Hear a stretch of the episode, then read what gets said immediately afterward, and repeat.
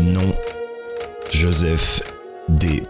Pistone, alias Donny Brasco. Premier agent du FBI à avoir pénétré aussi profondément la mafia américaine. Pendant près de 6 ans, de 1976 à 1981, son job a été de récolter autant d'informations que possible pour faire tomber la pègre. Lors de cette mission, l'agent Pistone a risqué sa vie tous les jours. Il y avait des matins où je me levais, j'allais dans la salle de bain et je me regardais dans le miroir en me disant Est-ce qu'on va me descendre aujourd'hui? Causer du tort à la Cosa Nostra n'était pas une mince affaire à l'époque. Beaucoup pensaient que c'était une organisation contre laquelle les forces de l'ordre ne pouvaient rien. Dans les années 70, les cinq familles de New York étaient en effet encore bien établies. Les démanteler a donc été un véritable défi pour le FBI. C'est là que l'agent Pistonnet est intervenu en infiltrant tout d'abord les Colombos, puis dans une plus grande mesure les Bonanno. Pendant tout le temps de cette opération, l'agent dont le nom de code était Donny Brasco a alors sacrifié sa vie de famille pour en intégrer une autre. Une famille qui n'aurait pas hésité à le descendre si elle le voulait. Voici l'histoire de Joseph Pistonnet tel qu'il a vécu. L'histoire d'un agent du FBI qui a eu la mission secrète d'infiltrer la mafia. Si secrète d'ailleurs que la majorité des membres du FBI ne connaissaient pas sa véritable identité. Si secrète qu'il pensait qu'il était un des leurs, puisque seule une poignée d'hommes a été au courant de l'opération Donny Brasco.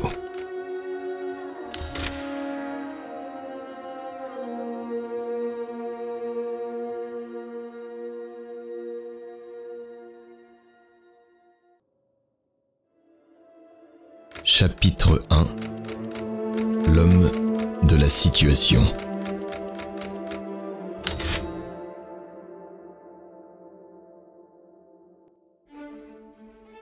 J'ai du sang sicilien et calabré dans les veines, car mes grands-parents sont originaires d'Italie.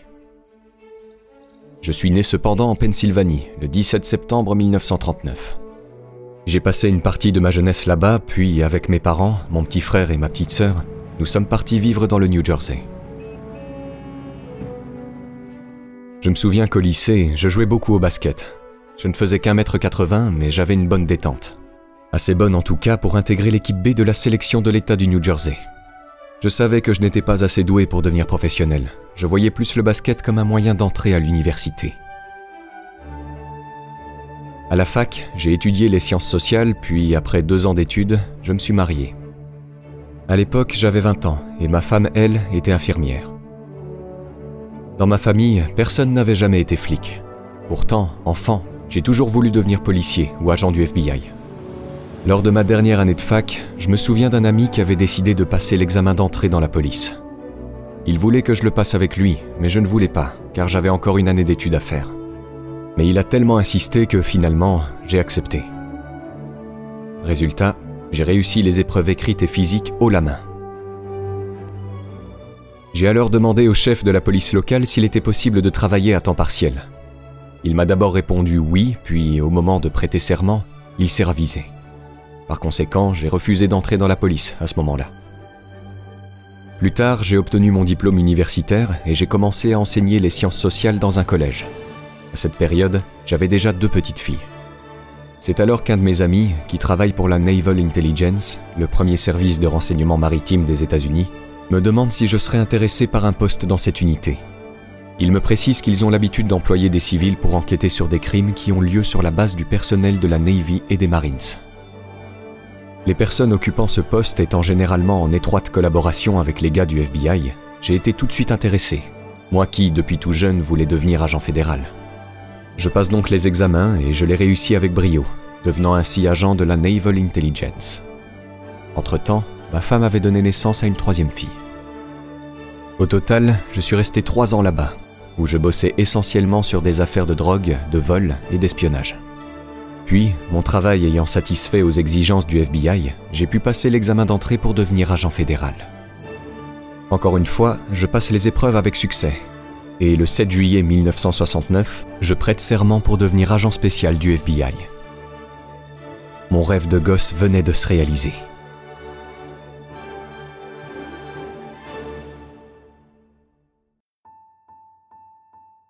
En entrant au FBI, je savais que je voulais faire du travail de rue. De toute façon, tout le monde commençait par là. J'ai été affecté dans un premier temps au bureau de Jacksonville, en Floride. Là-bas, je m'occupais des affaires de fugitifs, de jeux clandestins et de braquage de banques. J'avais d'ailleurs une certaine facilité à instaurer des relations fiables avec le monde de la rue, ce qui n'était pas très étonnant puisque j'avais grandi dans ce milieu. Ainsi, après 18 mois passés à Jacksonville, je suis transféré à Alexandria, en Virginie. Je suis resté là-bas 4 ans. Puis en 1974, on m'a envoyé à New York pour être affecté à la brigade des vols et recels. Je me souviens que chaque jour, on interceptait 6 ou 7 chargements de marchandises volées. Et c'est à cette période qu'on m'a proposé pour la première fois une mission d'infiltration. Lorsque j'étais à New York, le FBI avait commencé à enquêter sur une bande organisée spécialisée dans le vol de matériel lourd et de voitures de luxe. Pour démanteler ce réseau, ils avaient alors besoin d'un agent pour jouer le rôle de la taupe. Le prérequis de ce poste était simple, être capable de conduire de gros engins tels que les semi-remorques ou les bulldozers. Étant l'un des rares agents à avoir cette qualification, j'étais naturellement l'homme qu'il leur fallait. C'était ma toute première mission d'infiltration. Pour la réaliser, je devais évidemment trouver un nom de couverture, et j'ai choisi Donald Brasco, un nom tiré d'un vieux film, ou d'un livre, je sais plus trop. Au final, l'opération s'est déroulée sans accroc. En fait, c'était un véritable succès. 30 personnes au total avaient été arrêtées, et on avait récupéré pour plus d'un million de dollars de véhicules volés. Une réussite qui m'a valu une prime de 250 dollars, ainsi qu'une élogieuse lettre de recommandation signée par Clarence Kelly lui-même le directeur du FBI de l'époque. C'est là que ma carrière a pris une autre direction. On avait loué mes qualités d'agent infiltré et il semblait bien que j'étais fait pour le poste. Mon infiltration dans la mafia n'allait plus tarder.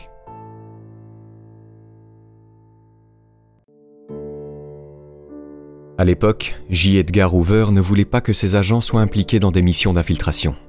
Il disait que c'était un sale boulot qui pouvait souiller l'image de ses hommes. Mais les temps avaient changé et désormais, le travail d'infiltration était devenu indispensable, notamment quand il s'agissait de démanteler les réseaux criminels. Le succès qu'on avait rencontré dans l'affaire du vol de matériel lourd avait alors convaincu pas mal de personnes sur notre mode opératoire. Ils avaient compris qu'un agent sous couverture était bien plus efficace qu'un simple indique. Évidemment, devenir agent sous couverture n'est pas donné à tout le monde. Cela demande une liste de prérequis, par là, je veux dire qu'il faut avoir une forte personnalité, être discipliné et maître de soi, réagir avec efficacité aux situations difficiles, être le plus débrouillard et indépendant possible, la solitude fera en effet partie de votre quotidien, et avoir un ego particulièrement solide. Jouer les taupes signifie aussi ne jamais oublier qui l'on est. Il faut toujours garder en tête le fait qu'il s'agit d'une opération spéciale et que l'on reste un agent du FBI infiltré. Côtoyer des criminels à longueur de journée peut vite vous faire oublier la raison pour laquelle vous êtes sur le terrain.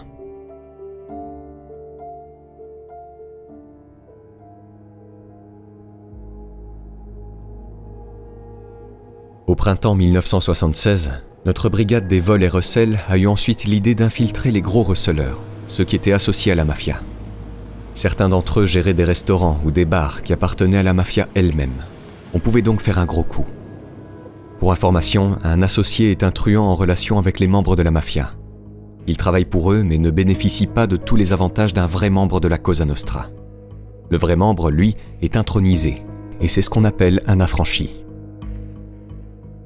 Pour infiltrer ces réseaux, on m'a alors désigné comme candidat idéal.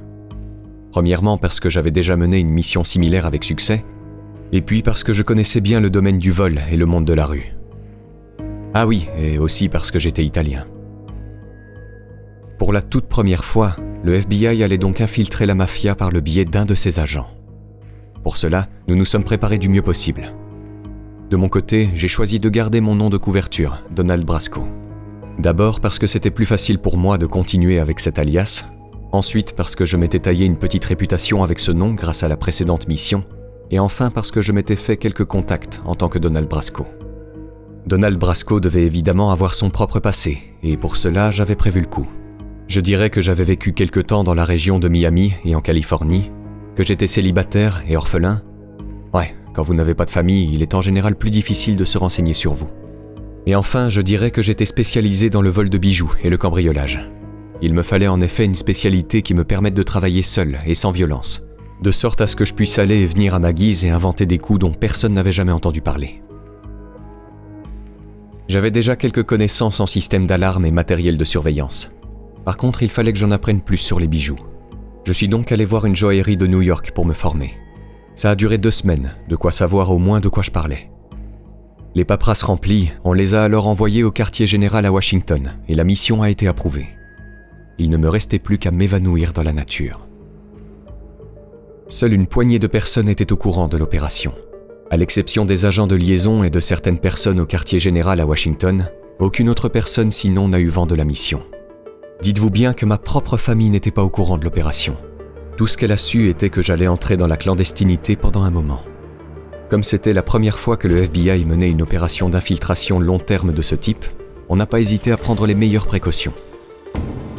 Toute trace de mon existence d'agent au sein du FBI avait été effacée, mon bureau, lui, avait été entièrement vidé, mon nom effacé de la liste des effectifs, et mon dossier personnel secrètement caché dans un coffre-fort.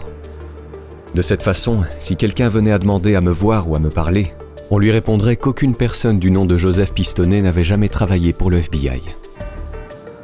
On avait commencé à réfléchir à cette mission en avril 1976, et ce n'est qu'en septembre de la même année que je me suis dit que j'étais enfin prêt.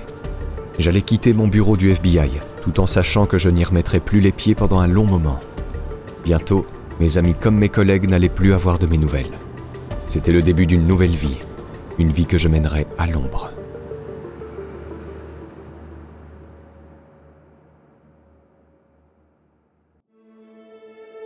Chapitre 2 Entrée dans la mafia, les Colombos.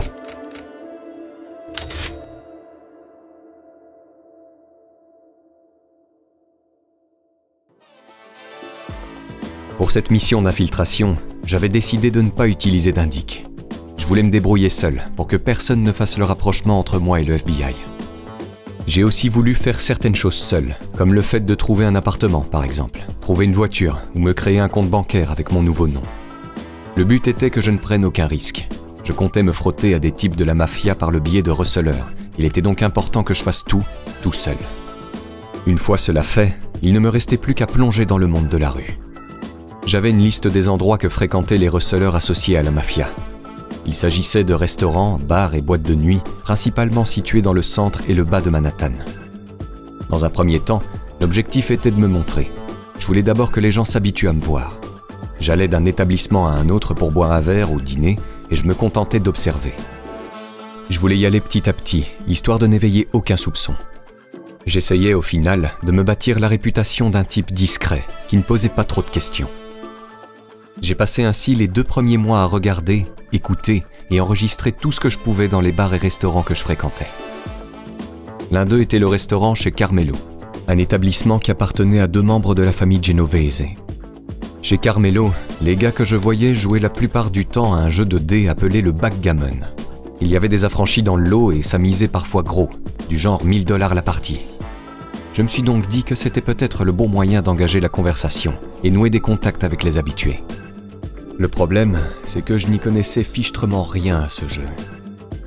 Heureusement, j'ai pu compter sur l'aide de Chuck, un ami du FBI qui, à ce moment-là, infiltrait le monde de la musique à New York. Chuck, c'était son nom de code durant l'enquête, et grâce à lui, j'ai pu m'initier au backgammon. On a fait plusieurs parties ensemble avant que je m'estime prêt à tenter ma chance. Je retourne alors chez Carmelo et je brise la glace avec les habitués en faisant quelques parties. Je fais ça pendant deux ou trois semaines et je réussis à faire quelques connaissances comme ça. Les gars ont dès lors commencé à me faire de plus en plus confiance. Ils me saluaient à chaque fois que j'entrais dans le bar et m'appelaient dorénavant Don.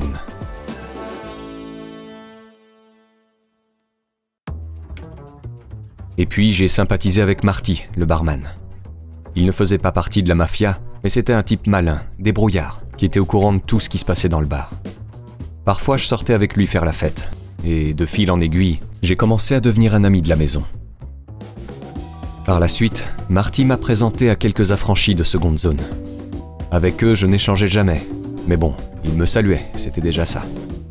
Puis est venu un moment où j'ai commencé à montrer à Marty quelques-uns de mes bijoux, supposés volés. Je lui ai dit que je voulais les vendre. De la sorte, je dévoilais mes intentions petit à petit. On n'a pas pu faire affaire tout de suite, mais il m'a quand même dit Ok, Don, dès que tu as quelque chose, tiens-moi au courant. Si je peux le fourguer, je le ferai. J'ai pas mal de contacts, j'arrive à revendre un tas de trucs. Comme je l'ai dit, mon pote Chuck enquêtait dans le monde de la musique à cette période. Il arrivait alors qu'on s'aide mutuellement dans nos enquêtes. Un jour, il me dit qu'il doit organiser un concert avec James Brown en tête d'affiche. Chuck avait déjà entraîné deux types liés au Colombo dans l'opération qu'il menait, et il voulait me présenter à eux. Je vais donc avec lui à cette soirée, et comme ça je fais la connaissance d'Albert. Albert était un associé de la famille Colombo. Son truc, c'était l'arnaque. Il nous arrivait alors quelquefois, Chuck, Albert et moi, de sortir ensemble et de passer du bon temps dans des endroits branchés. Ainsi, j'ai pu sympathiser avec Albert. On commençait de plus en plus à se connaître, et c'est là que je décide de l'emmener avec moi chez Carmelo. Au bar, Albert voit que je suis accepté, ce qui me permet d'avoir davantage sa confiance. Je gagne d'ailleurs aussi en crédibilité auprès des habitués de l'établissement, puisque eux me voient à présent avec un associé de la famille Colombo. Mon travail consistait dès lors à ce moment-là à me faire accepter, augmenter ma crédibilité dans les lieux que je fréquentais et traîner avec Albert et les autres. Mais on était à l'approche de Noël et ça m'embêtait car j'avais peu de temps de voir ma famille. J'étais tellement occupé par le boulot que je n'ai finalement pu passer que le matin de Noël avec ma femme et mes filles.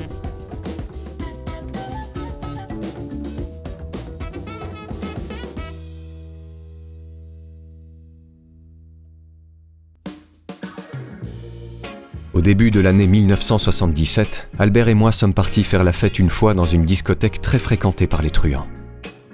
Là-bas, il m'a présenté un type qu'il connaissait, Gilly Greca. Gilly Greca était aussi un associé des Colombo. Il gérait d'importantes quantités de marchandises volées pour le compte de la famille et avait une équipe avec laquelle il traînait la plupart du temps à Brooklyn. J'ai donc fait sa connaissance et il m'a ensuite proposé de passer le voir plus tard à sa boutique. Je vais alors à Brooklyn pour lui rendre visite et j'entre dans sa boutique. Elle était située dans un quartier plutôt calme. À l'intérieur étaient présentés un peu partout des vêtements chics à prix cassés. En fait, c'était de la marchandise volée et l'établissement leur servait à écouler leur butin. De là, j'ai commencé à fréquenter la bande de Gilly Greca, une bande essentiellement composée de voleurs, cambrioleurs et autres voyous en tout genre. Il me faisait confiance, car j'étais connu d'autres personnes qu'il connaissait. Gilly et ses acolytes n'étaient pas affranchis. Ils étaient au plus bas de la hiérarchie de la mafia, ce qui ne les empêchait pas pour autant de bien gagner leur vie. Ils étaient tout le temps en train de préparer des coups pour voler tout type de choses. Tout ce que vous vouliez, ils pouvaient le voler. Rien ne décourageait ces types. Ils ne pensaient qu'à ça, du matin au soir. Ils n'avaient jamais assez d'argent et en voulaient toujours plus. Un des membres de la bande de Gilly s'appelait Vinny. Vinny était un type obèse souffrant de problèmes cardiaques. Un après-midi, alors qu'on jouait aux cartes dans l'arrière-boutique, j'écoute les gars parler d'un cambriolage qu'ils voulaient réaliser. La partie se termine quand, tout à coup, Vinny tombe de sa chaise. Il met ses mains sur sa poitrine et semble avoir du mal à respirer. Hé, les gars, Vinny a un problème. On avait l'impression qu'il s'étouffait, mais personne ne bougeait le petit doigt. Il fait une crise cardiaque il faut le conduire à l'hôpital. Vite, aidez-moi, bon Dieu Bah, ça lui arrive tout le temps. C'est juste une attaque comme d'habitude. File-lui quelques cachets, ça ira mieux. Il était hors de question que je laisse crever ce type comme ça. Je l'ai alors soulevé, emmené dans ma voiture et conduit aux urgences. Quelques heures plus tard, il en est ressorti. Et là, il m'a dit J'avais plus de médicaments. On est donc retourné chez Gilly, où les autres étaient toujours en train de jouer aux cartes. Et c'est là qu'un des gars me lance. Tu vois, on t'avait dit que ça passerait. Par moments, les gars me proposaient de participer à des coups avec eux. Mais je trouvais toujours un moyen de me défiler. Non merci les gars, porter un flingue ça fait trop cow-boy pour moi. Mais je vous aiderai à décharger la marchandise si vous voulez. Ils étaient assez nombreux de toute façon. Et puis, moins ils étaient à réaliser les cambriolages, et plus ils gagnaient. Donc bon, ça les arrangeait au final mais il fallait quand même que je m'impose un peu et que je leur montre que je connaissais bien mon métier de cambrioleur. Dans les cas où j'acceptais, Je m'asseyais avec eux autour d'une table et je leur disais ce qui n'allait pas. Je mettais le plus souvent l'accent sur les risques pour qu'ils abandonnent leur combine. J'étais un agent du FBI après tout. Sinon, la plupart du temps, je déchargeais la marchandise volée. Je restais dans mon coin et je ne posais pas de questions.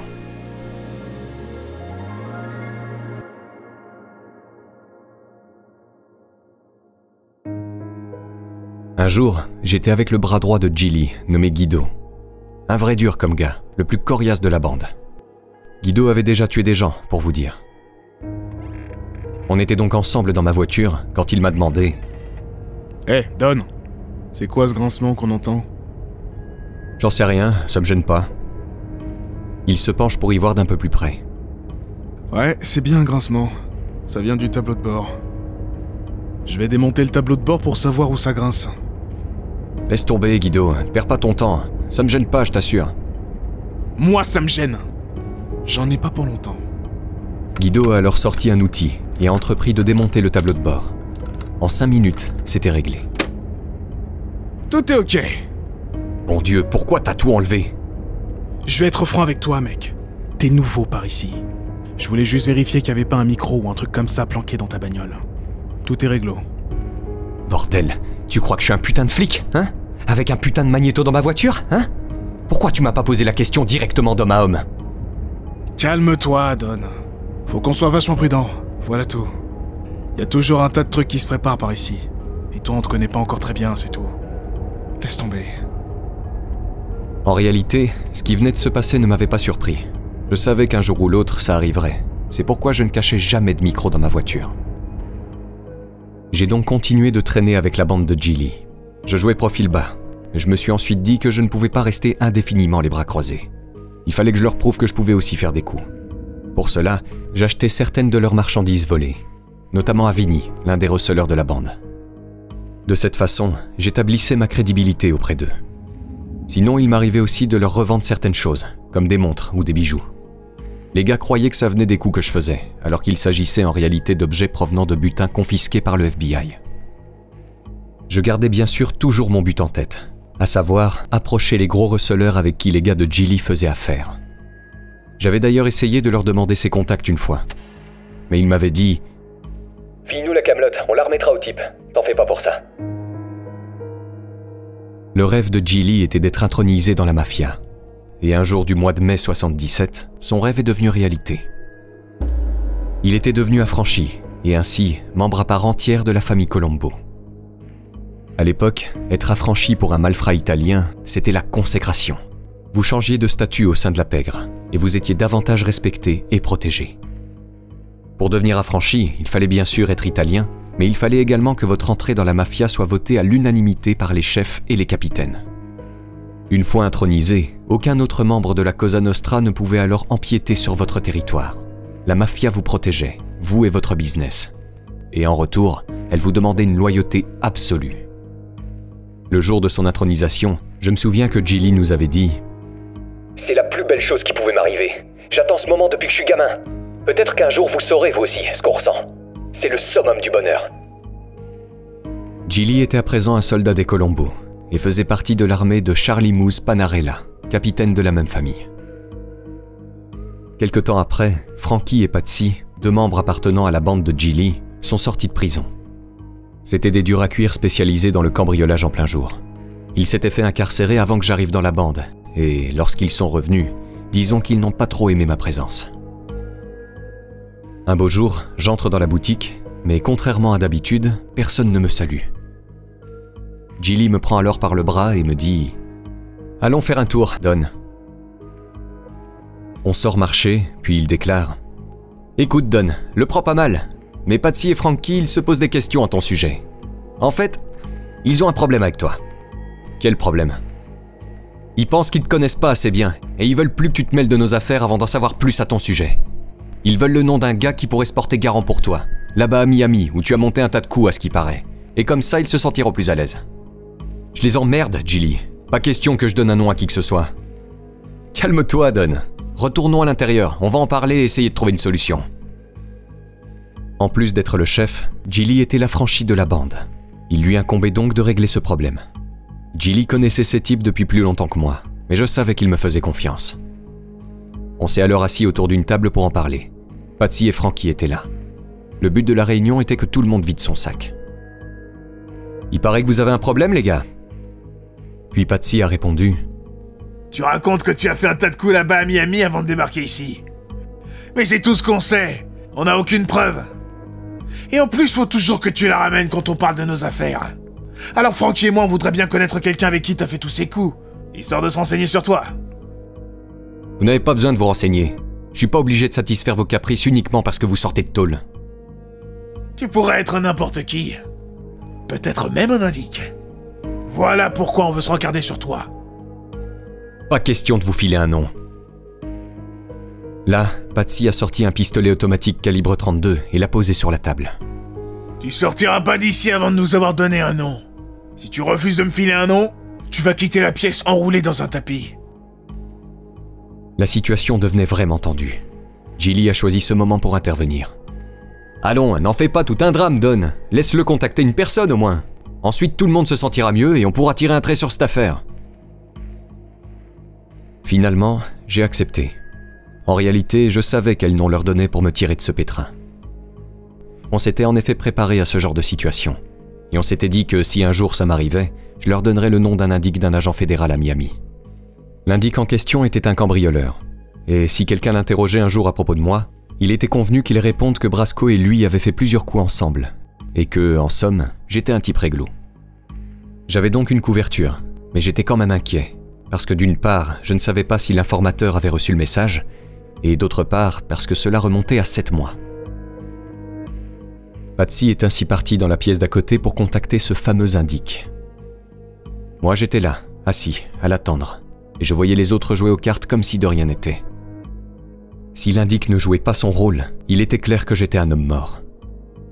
Pendant plusieurs heures, j'ai attendu que Patsy revienne. Ce n'est finalement qu'à 16h30 qu'il nous a rejoints. C'est bon, t'es réglo. Ouais, il s'en était fallu de peu. Il est temps maintenant que je vous parle de mon infiltration chez les Bonanno.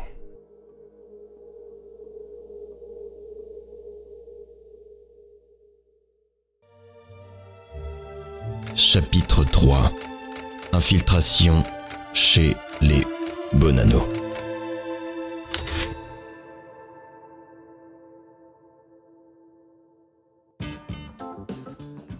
Mon infiltration dans la famille Bonanno a commencé alors que je traînais avec la bande de Gilly. Lors d'une de nos virées en discothèque, on m'avait présenté un gars qui appartenait à cette famille, un dénommé Anthony Mira.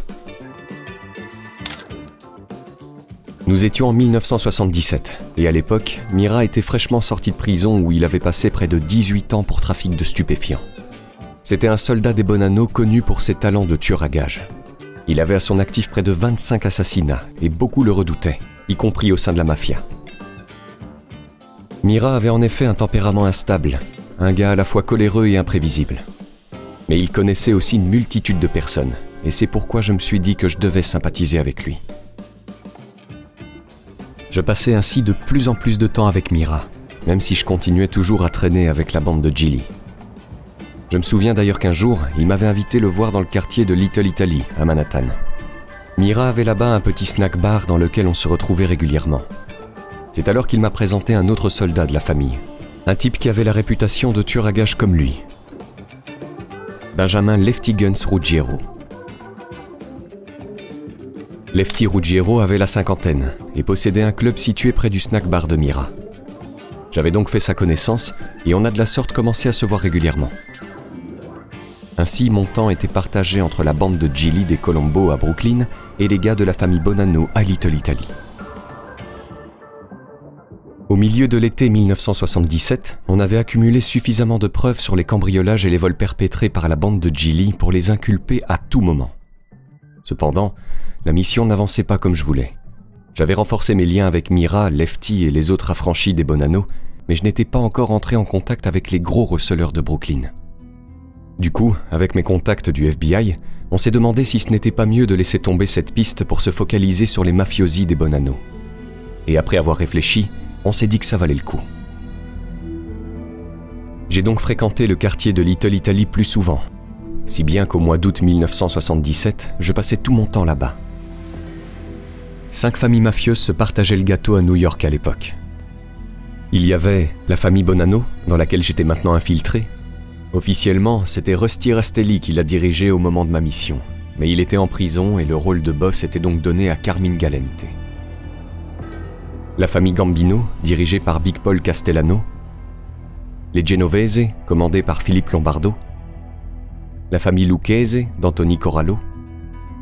Et enfin les Colombo, officiellement dirigés par Tommy Di Bella et officieusement par Carmine Persico, surnommé le Serpent. Dans la mafia, chaque échelon de la chaîne de commandement exigeait de ses subordonnés une obéissance totale. La hiérarchie se composait ainsi de cette manière. Le chef, au sommet, suivi du sous-chef, le second dans la hiérarchie. C'est généralement lui qui prend la place du chef s'il est emprisonné. Puis, il y a le conciliere, celui qui conseille le big boss.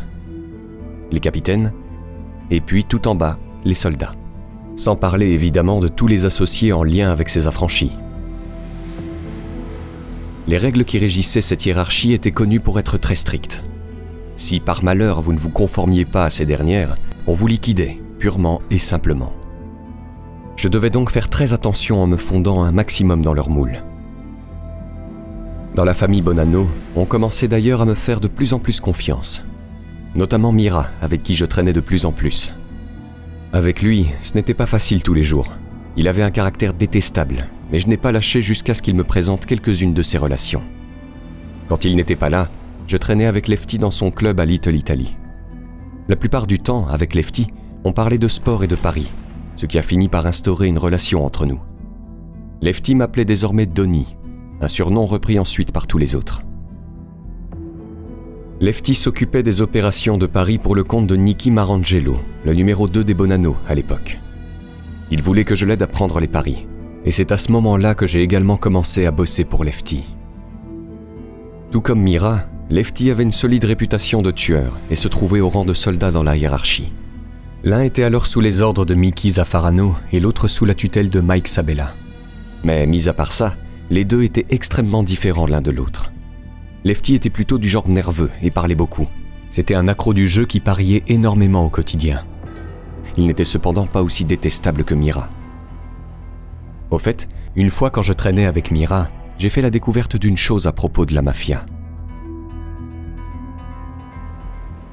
Je devais l'emmener au bureau de Nicky Marangelo, et il m'a parlé là-bas d'un groupe d'individus secrets dont j'ignorais l'existence. Les Zip. Les Zip, d'après ce qu'il m'a expliqué, étaient des Siciliens que l'on faisait venir aux États-Unis pour distribuer l'héroïne et exécuter des contrats pour le compte de Carmine Galente, le boss des Bonanno. Ils n'avaient pas de papier et étaient complètement inconnus des services de police. Ils se réunissaient généralement dans des pizzerias pour trafiquer l'héroïne, blanchir l'argent ou tout simplement attendre les ordres de Galente. Les Zip étaient apparemment connus pour être les tueurs les plus cruels du milieu. Contrairement aux affranchis, eux n'hésitaient pas à descendre les juges ou les policiers. J'ai ainsi recueilli toutes les informations utiles à leur sujet pour les transmettre au FBI. Est arrivé ensuite le moment où j'ai dû faire un choix entre Mira et Lefty. Je ne l'ai pas dit jusque-là, mais les deux se détestaient. La raison était qu'ils voyaient en moi une source d'argent, ce qui a créé un sentiment de jalousie chez les deux. Ça me mettait dans une situation délicate, et je savais que tôt ou tard, j'aurais à faire un choix. Mais finalement, je n'ai pas eu besoin. Un après-midi, j'arrive au club de Lefty et je le vois au téléphone. Lefty discutait avec Gilly quand il a raccroché. Gilly m'a dit que t'étais pas du genre sensu. Il a dit aussi que t'avais pas les deux pieds dans le même sabot. Que tu savais ramasser du fric. Et que tu savais te démerder tout seul. Et alors? Alors, ça me fait plaisir de l'entendre. Et quelques jours plus tard, alors que j'étais avec lui, il m'annonce Denis, j'ai fait une demande pour te garder avec moi.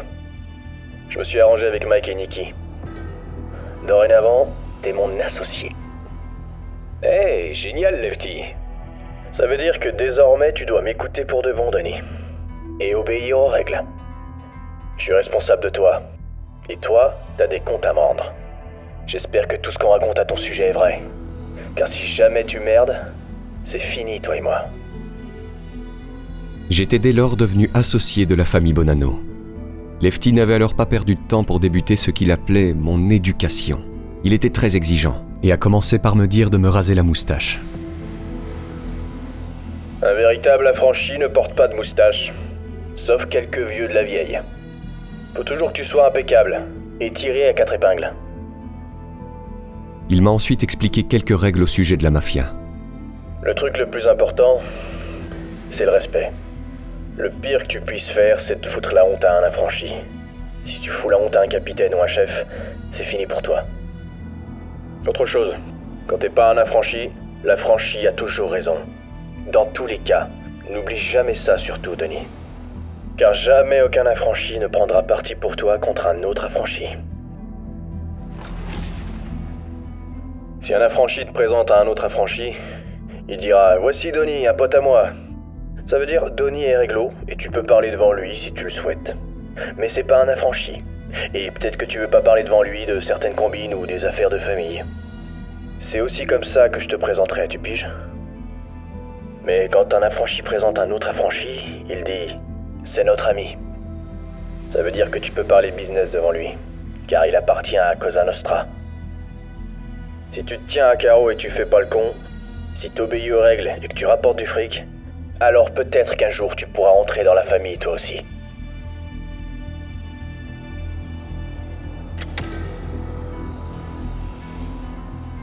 Lefty répondait donc à présent de moi. Ce qui voulait dire que je devais à chaque fois le prévenir avant de faire quoi que ce soit.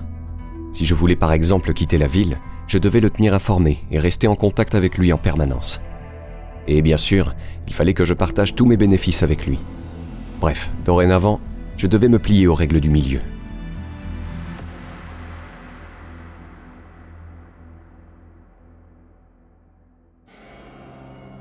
T'as déjà buté quelqu'un, Denis? Je n'ai jamais reçu de contrat, si c'est ce que tu veux savoir. Mais j'ai déjà tué deux types. Le premier dans une bagarre, le deuxième parce qu'il m'avait piqué un coup et on a eu une dispute. C'est pas un meurtre, ça. Quand on tue quelqu'un, on tue quelqu'un. Quelle différence? Tu comprends pas, Denis. C'est pas aussi simple. C'est pour ça que je dois faire ton éducation. Flinguer un type qu'on te désigne, c'est pas du tout la même chose que de buter un type à cause d'une dispute. Quand il y a un problème, t'es furieux après le type. Mais si c'est un contrat, peut-être que tu n'as aucune opinion sur le type. Pourtant, il faut que tu sois capable de faire ça comme n'importe quel boulot sans aucun sentiment. Tu crois que t'en es capable? Pourquoi pas? Eh bien, on verra ça.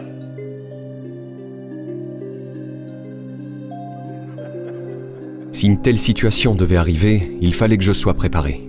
En tant qu'agent du FBI, je ne pouvais évidemment pas laisser commettre de meurtre en ma présence. Mais que faire du coup? M'interposer au risque de me faire buter moi aussi? Après avoir réfléchi, je me suis dit que je ferais la chose suivante. Si la victime était un mafioso et si je devais choisir entre sa peau ou la mienne, je le laisserais se faire buter. Si c'était un citoyen ordinaire, en revanche, je prendrais le risque d'intervenir. Au cours de l'été 1977, je commençais à être franchement accepté dans la famille. On me faisait confiance et je rencontrais de plus en plus d'affranchis, et ce, toutes familles confondues. J'avais entre autres fait la rencontre d'Al Walker, l'oncle de Tony Mira, Joey Massino, un affranchi des Bonanno qui gravissait rapidement les échelons de la hiérarchie, ou encore Nicky Santora, aussi membre des Bonanno. À la fin de l'année 1977, cela faisait donc un an que j'étais infiltré dans la pègre, et je me sentais bien. J'avais établi de bonnes relations avec Lefty et la famille Bonanno, et j'étais bien intégré. Ma réputation au sein de la mafia pouvait alors permettre au FBI, et surtout à ses autres agents infiltrés dans le reste du pays, de bénéficier d'une crédibilité supplémentaire. J'étais l'ami de Lefty à New York, après tout. C'est ainsi que j'ai dû aider un agent infiltré à Milwaukee. Le FBI travaillait en effet sur une affaire sur place, dont le but était de coincer le parrain de la mafia locale.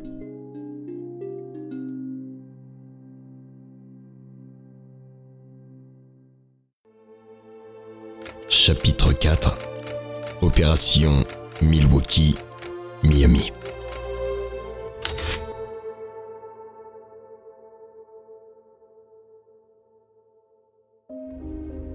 À Milwaukee, le FBI travaillait sur une opération d'infiltration pour mettre à mal la pègre locale. Comme les résultats se faisaient attendre, ils m'ont contacté pour les aider. Je devais épauler un collègue, également ami, qui travaillait déjà sur le terrain. Un agent infiltré qui se faisait appeler Tony Conte. La cible était Frank Balistrieri, le parrain de la mafia locale. Balistrieri gérait la famille de Milwaukee, qui dépendait elle-même de Chicago. Il contrôlait l'exploitation des distributeurs automatiques de la ville, et avec le FBI, on voulait prouver l'illégalité de son activité. Pour cela, Tony Conte devait créer sa propre affaire de distributeur automatique et ensuite les installer dans les boutiques, bars ou clubs de la région.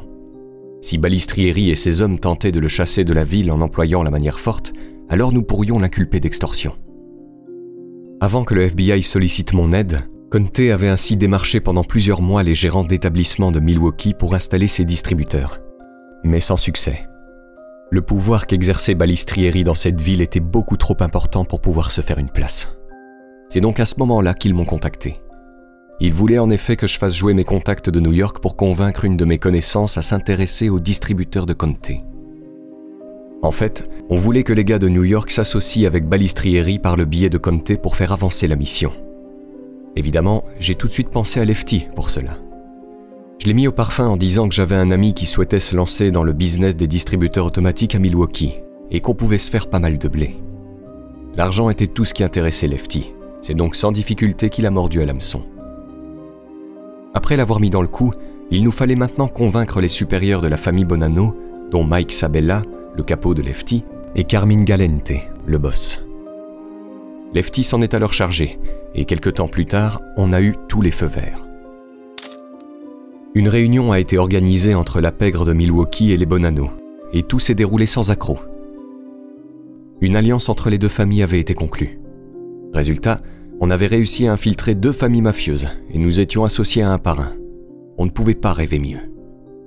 Avec Conte, on avait du coup suffisamment de preuves pour faire inculper Balistrieri et l'accuser d'extorsion.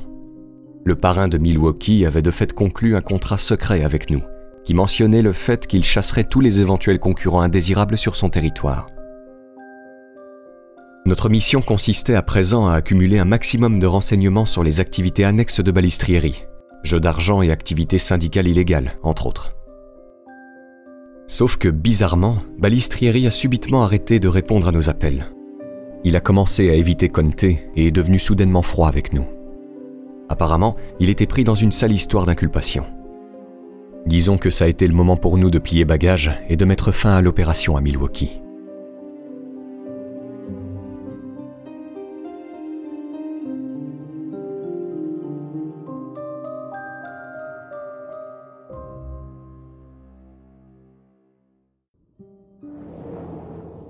Un jour de juillet 1979. Lefty m'appelle pour me dire d'acheter les journaux. Attends-toi à une énorme surprise. Je regarde la presse et qu'est-ce que je vois? Carmine Galente, le chef de la famille Bonanno, s'était fait descendre. On le retrouvait en première page de tous les journaux de New York, couché dans une mare de sang, avec un cigare dans sa bouche. On l'avait descendu pendant qu'il déjeunait dans un restaurant italo-américain de Brooklyn. En apprenant cette nouvelle, j'ai tout de suite rappelé Lefty. La vache. Il va y avoir de gros changements. Et nous, on devient quoi là-dedans? Je peux pas en parler au téléphone. Rapplique immédiatement. Je vais le voir, et là, il m'apprend que Rusty Rastelli est devenu le nouveau boss de la famille, et qu'on ne répondrait plus de Mike Sabella, mais de Sonny Black, le nouveau capitaine. Mike Sabella et Nicky Marangelo s'étant fait rétrograder au rang de simples soldats. Dominique Napolitano, surnommé Sonny Black, appartenait à la branche de Brooklyn de la famille Bonanno. Je ne le connaissais pas encore, car lorsque j'ai débuté ma mission, il était déjà en prison pour attaque à main armée. La hiérarchie des Bonanno avait donc changé, mais je continuais tout de même la mission.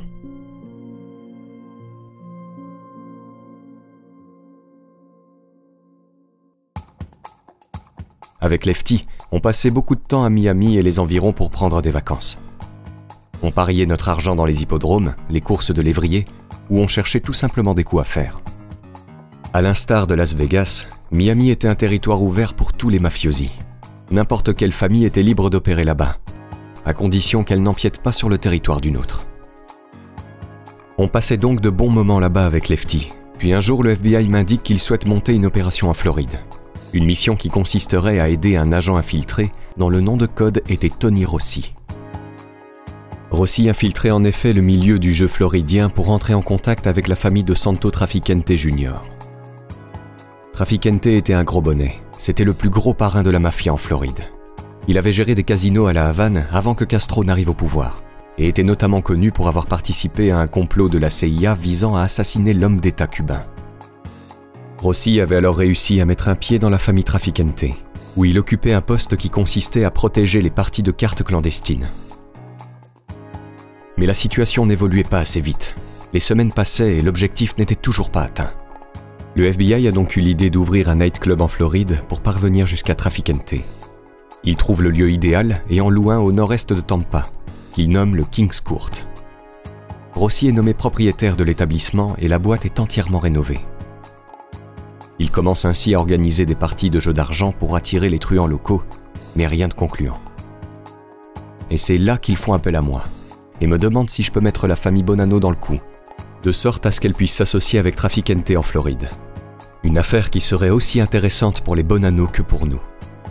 Évidemment, j'ai accepté. Il nous restait plus qu'à préparer le terrain.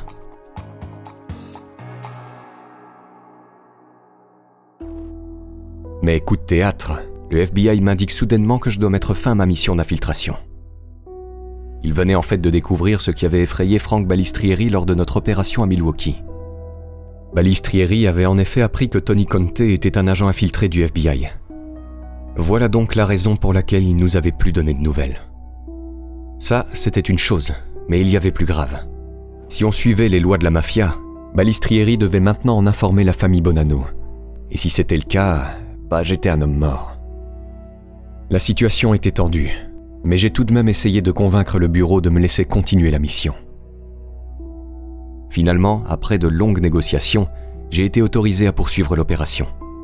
Une bonne nouvelle en soi, mais je n'étais pas très serein. À tout moment, Balistrieri pouvait mettre les Bonanno au courant au sujet de Conte, ce qui mettrait fin à la mission et à ma vie.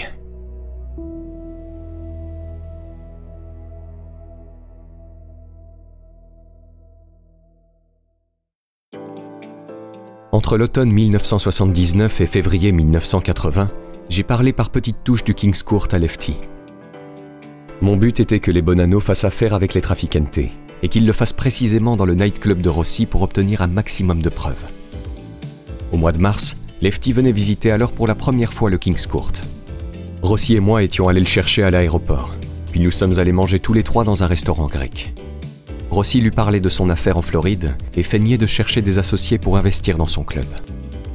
Ce qu'on voulait, Rossi et moi, c'était de montrer à Lefty qu'il s'agissait d'une affaire juteuse et que le club pouvait rapporter beaucoup d'argent. Parce qu'on savait que si Lefty mordait à l'hameçon, on pourrait aussi brancher Sonny Black dans la combine et finalement avoir une plus grande chance d'impliquer Santo Traficante. Une semaine plus tard, le deal était bouclé. Lefty avait mis Sonny Black au parfum et la famille Bonanno avait investi dans le club de Rossi, comme prévu. Pour récolter les preuves dont nous avions besoin, on avait dès lors truffé le King's Court de matériel de surveillance. Caméra vidéo cachée, micro, magnétophone.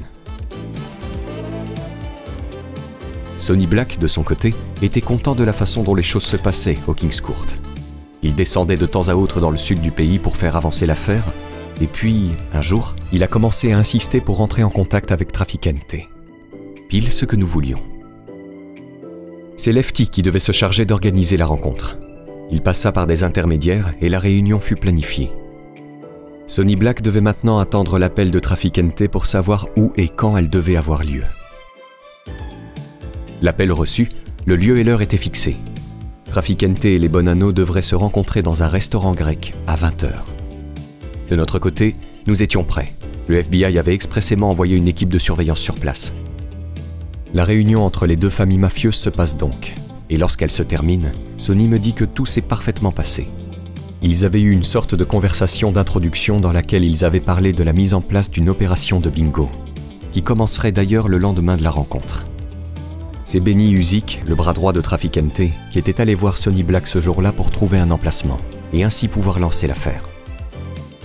Notre plan s'était donc déroulé comme prévu, le mariage entre les Bonanno et les Traficante avait enfin eu lieu. Mais après, il y a eu cette escalade de tension dans la famille Bonanno. T'as déjà buté quelqu'un, Denis? Eh bien, on verra ça.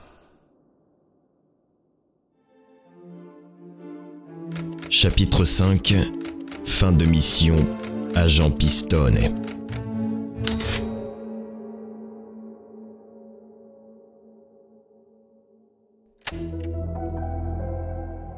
Un soir, je dînais dans un restaurant à Brooklyn avec Sonny Black et l'un de ses bras droits, nommé John Booby Serasani.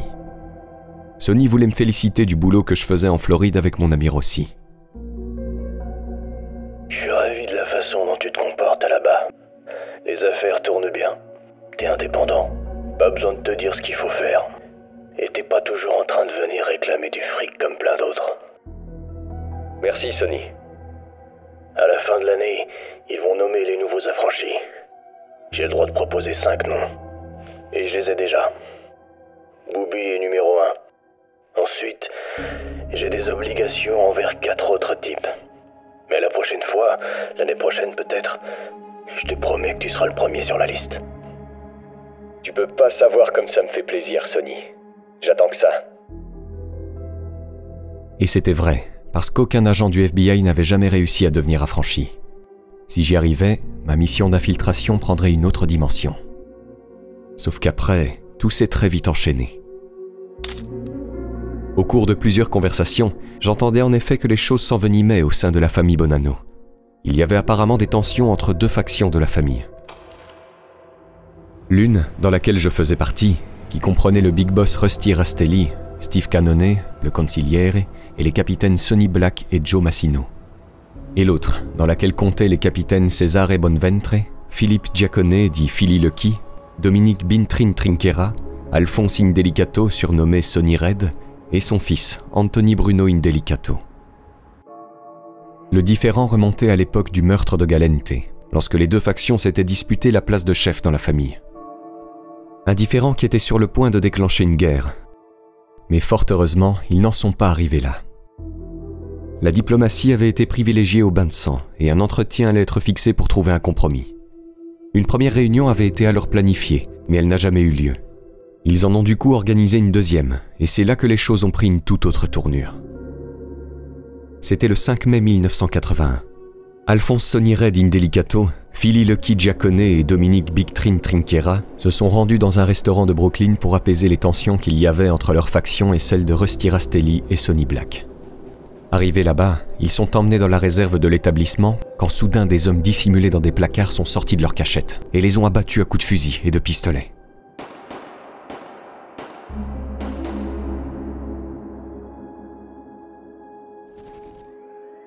Sonny Black, John Booby Serasani, Joe Massino et six autres hommes des Bonanno auraient été impliqués dans le meurtre. Suite à cela, les corps avaient été enterrés dans un terrain vague, et le noyau dur qui constituait l'opposition à Rusty Rastelli et Sonny Black ne fut plus que de l'histoire ancienne. Cependant, il en manquait un sur la liste, et ce n'était pas Cesare Bonventre, parce que lui purgeait une peine pour port d'armes prohibée à ce moment-là. Non, il s'agissait du fils de Sonny Red, Bruno Indelicato. Un jour, je reçois une convocation de la part de Sonny Black. Il voulait apparemment s'entretenir avec moi au sujet d'une affaire importante. On était seulement quelques jours après cette histoire d'assassinat. Il aurait donc très bien pu s'agir d'un guet-apens pour m'éliminer. Les gars du FBI étaient inquiets et pensaient que j'allais me faire buter. Inquiet, je l'étais aussi, mais j'avais la quasi-certitude qu'il ne s'agissait pas d'un traquenard. Je me suis dès lors rendu dans le bar où l'entretien devait avoir lieu et j'ai vu Sonny, posé, en train de m'attendre. L'ambiance paraissait plutôt détendue. Comment ça va? Comment ça se passe en Floride On part dans l'arrière-salle et on s'assied à une table de jeu. Tu sais qu'on s'est occupé de ces trois types. Ils sont hors course. Tu connais des gens de confiance à Miami Oui, pourquoi Un gars a réussi à s'échapper. Tu connais Anthony Bruno Sonny Black parlait du fils de Sonny Red, Bruno Indelicato, celui justement qui n'était pas présent lors de l'assassinat. Peut-être que je l'ai déjà rencontré, je sais pas. Je pense qu'il a foutu le camp à Miami. Et vu qu'il s'enfile pour 3000 dollars de coke par jour et qu'il a des liens avec les Colombiens là-bas. Je veux que tu le retrouves. Et quand tu l'auras retrouvé, descends-le. Mais fais gaffe, quand il est défoncé, il est dangereux. Il est pas très costaud, mais s'il a un flingue. L'heure de faire mes preuves était arrivée. Sonny Black m'avait donné ce contrat afin que j'étoffe mon CV lorsqu'il proposerait ma candidature pour devenir affranchi. Mais en tant qu'agent du FBI, j'étais confronté à un problème. Je ne pouvais pas participer à un assassinat. Mon devoir était au contraire de l'empêcher dans la mesure du possible. Or, d'un autre côté, en tant qu'associé de la mafia, je ne pouvais évidemment pas décliner cette offre au risque de nuire à ma crédibilité. Techniquement, n'étant pas encore affranchi, je pouvais refuser le contrat et personne ne m'en tiendrait rigueur. Mais je ne voulais pas saper tout le travail de crédibilité que j'avais entrepris depuis 1976. Et puis, de toute façon, avec ou sans moi, ce type se ferait buter. Donc bon.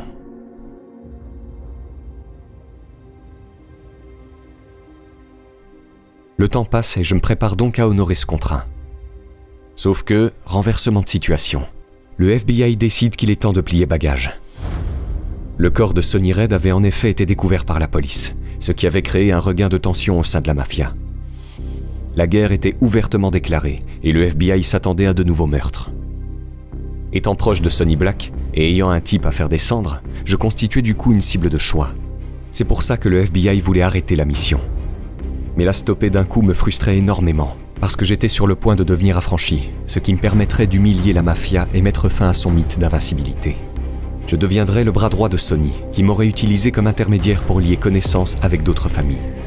Mais bon, au bureau, tout le monde s'accordait à dire que je mettais gravement ma vie en danger. Il m'était vraiment difficile d'envisager la fin de cette opération après cinq ans, mais je devais me conformer à la décision de mes supérieurs. La date de fin de l'opération était fixée pour le 26 juillet 1981. Il ne restait plus que quelques semaines avant que mon rôle en tant que Denis Brasco se termine, et j'ai eu alors cette discussion avec Sonny Black. Denis, je vais présenter ta candidature dès que le vieux sortira. Par vieux, Sonny faisait allusion à Rusty Rastelli, qui était en tôle à ce moment-là. Je t'aime comme un frère. T'es le seul de toute la bande à qui je peux faire confiance. Et si jamais je me faisais buter, je veux que tu veilles à ce que mes enfants et ma femme touchent ce qui leur revient de la part de mes associés. T'as compris? Je te fais confiance pour veiller sur mes gosses. Tu peux compter sur moi, vieux. Puis arriva le jour J.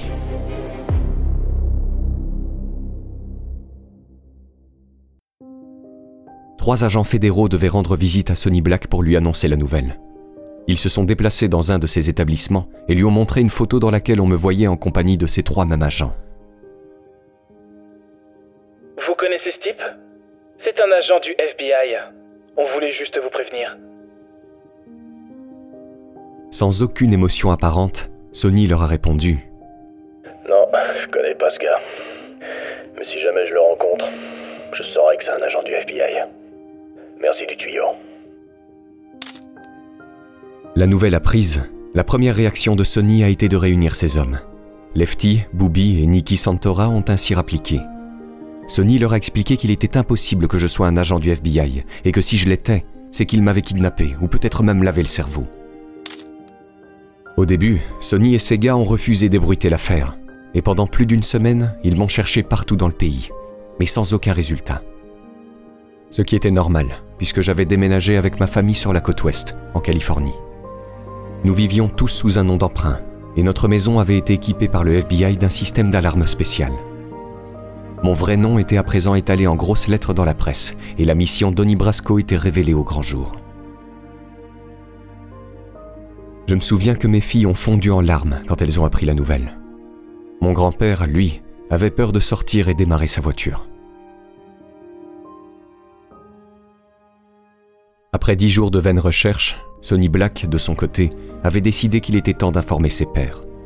Il a appelé Santo Traficante dans un premier temps, puis a fait parvenir la nouvelle à Rusty Rastelli, et a ensuite prévenu le chef de la famille Gambino et grand parrain, Paul Castellano.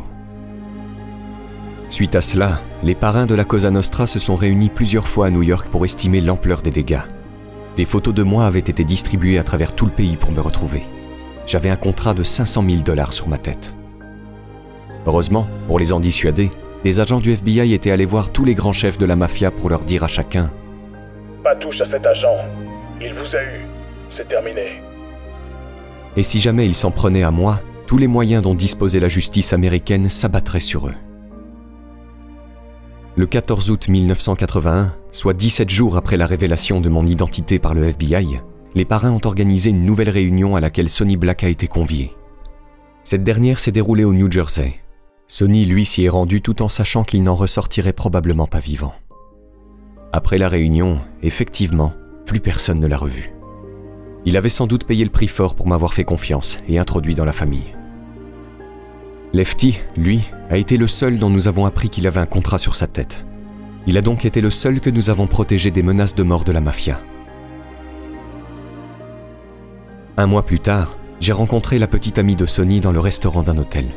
Le périmètre avait été soigneusement quadrillé et étroitement surveillé par plusieurs agents fédéraux.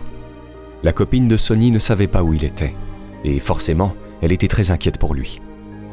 Durant la conversation, elle m'a dit alors Vous savez ce qu'il m'a dit? Il m'a dit, je l'aimais vraiment bien ce gars-là. Il a été totalement effondré en apprenant que vous étiez un agent. Mais il disait que ça changerait rien à ses sentiments pour vous. Vous aviez fait votre boulot, tout simplement, et vous l'aviez bien fait.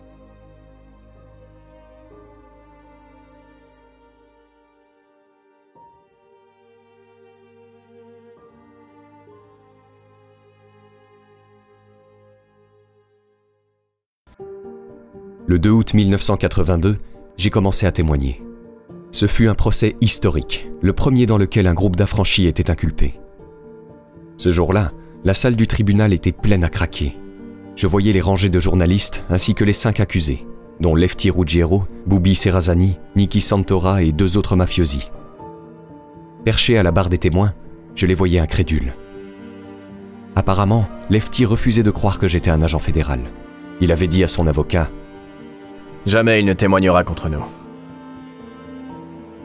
Il finira cependant par changer d'avis lorsqu'il séjournera dans sa cellule entre deux apparitions au tribunal. De mon côté, j'avais travaillé d'arrache-pied avec les procureurs pour inculper un maximum de membres de la mafia. On avait préparé des procès pour raquettes, jeux illégaux, extorsion et meurtres dans l'État de New York et à Milwaukee, mais aussi à Tampa et à Kansas City. Les informations que j'avais accumulées durant toutes ces années d'infiltration avaient été capitales pour la justice américaine. J'ai ainsi témoigné pendant des mois, ce qui au bout du compte nous a permis d'obtenir plus d'une centaine de condamnations. Finalement, ces six années passées au sein de la mafia ne m'ont pas changé. Je suis toujours resté le même, et je n'ai d'ailleurs eu aucune difficulté à abandonner mon rôle de Donnie Brasco. Pendant toutes ces années, je n'ai en réalité jamais perdu mes repères. Est-ce que je le referais si c'était à refaire? Sur le plan professionnel, je dirais oui, sans aucun doute. Sur le plan personnel, en revanche, c'est différent. Dix ans de ma vie de famille sont partis en fumée. J'ignorais au final si le jeu en valait la chandelle. Un jour, après un procès se déroulant dans l'État de New York, un avocat de la défense était venu me voir pour me féliciter. Je me souviens qu'il m'avait dit ⁇ Vous avez fait un sacré boulot, mon vieux. Vous avez une sacrée paire de couilles, agent Piston. ⁇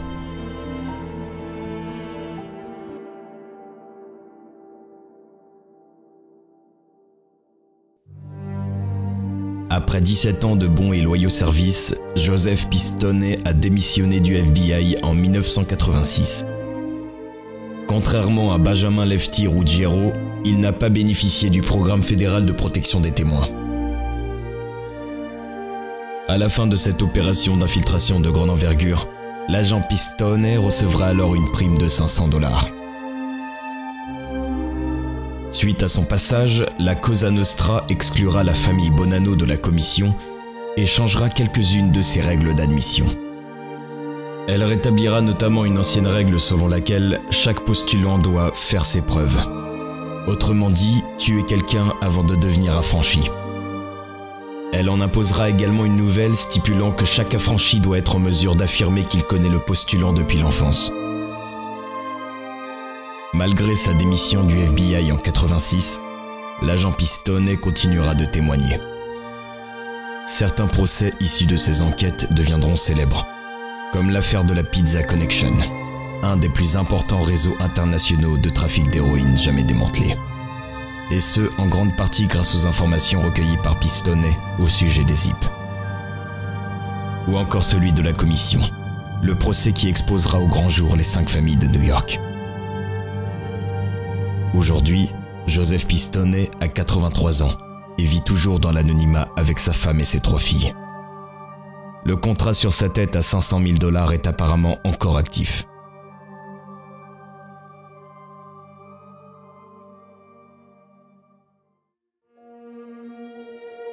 Benjamin Lefty Ruggiero, condamné à Milwaukee, Tampa et New York, 20 ans de prison. Il est libéré de prison en avril 1993 en raison d'un cancer des poumons et des testicules. Il mourra un an après. Dominique Sonny Black Napolitano, assassiné à New York en août 1981. Son corps n'est retrouvé que l'année suivante au fond d'un ruisseau. Victime abattue de 23 balles, avec les deux mains coupées, signe qu'il s'agissait d'un règlement de compte de la mafia.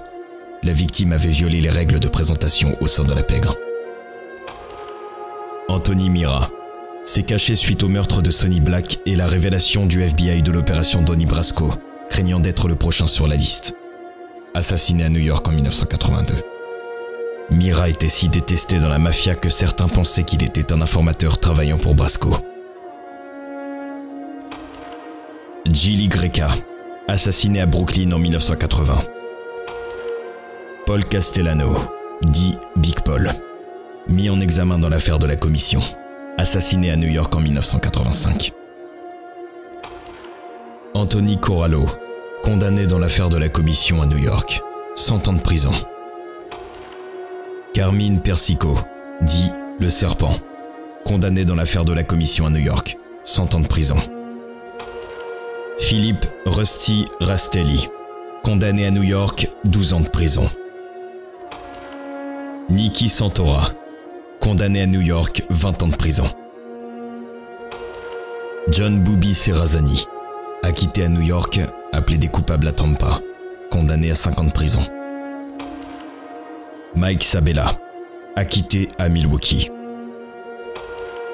Nicky Marangelo, condamné à New York, 10 ans de prison. Steve Cannon, mort en 1985.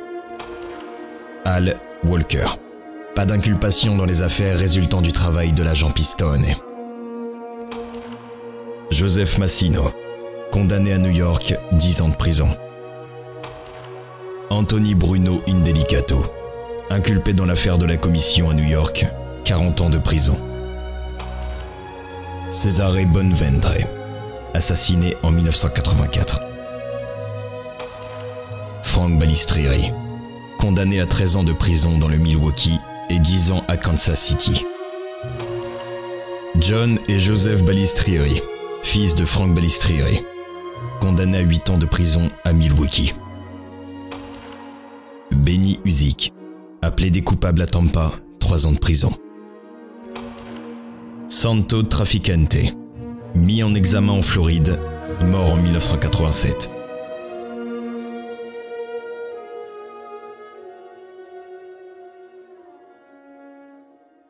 Regardez dès maintenant la version vidéo de ce podcast en vous rendant sur la chaîne YouTube Profession Gangster.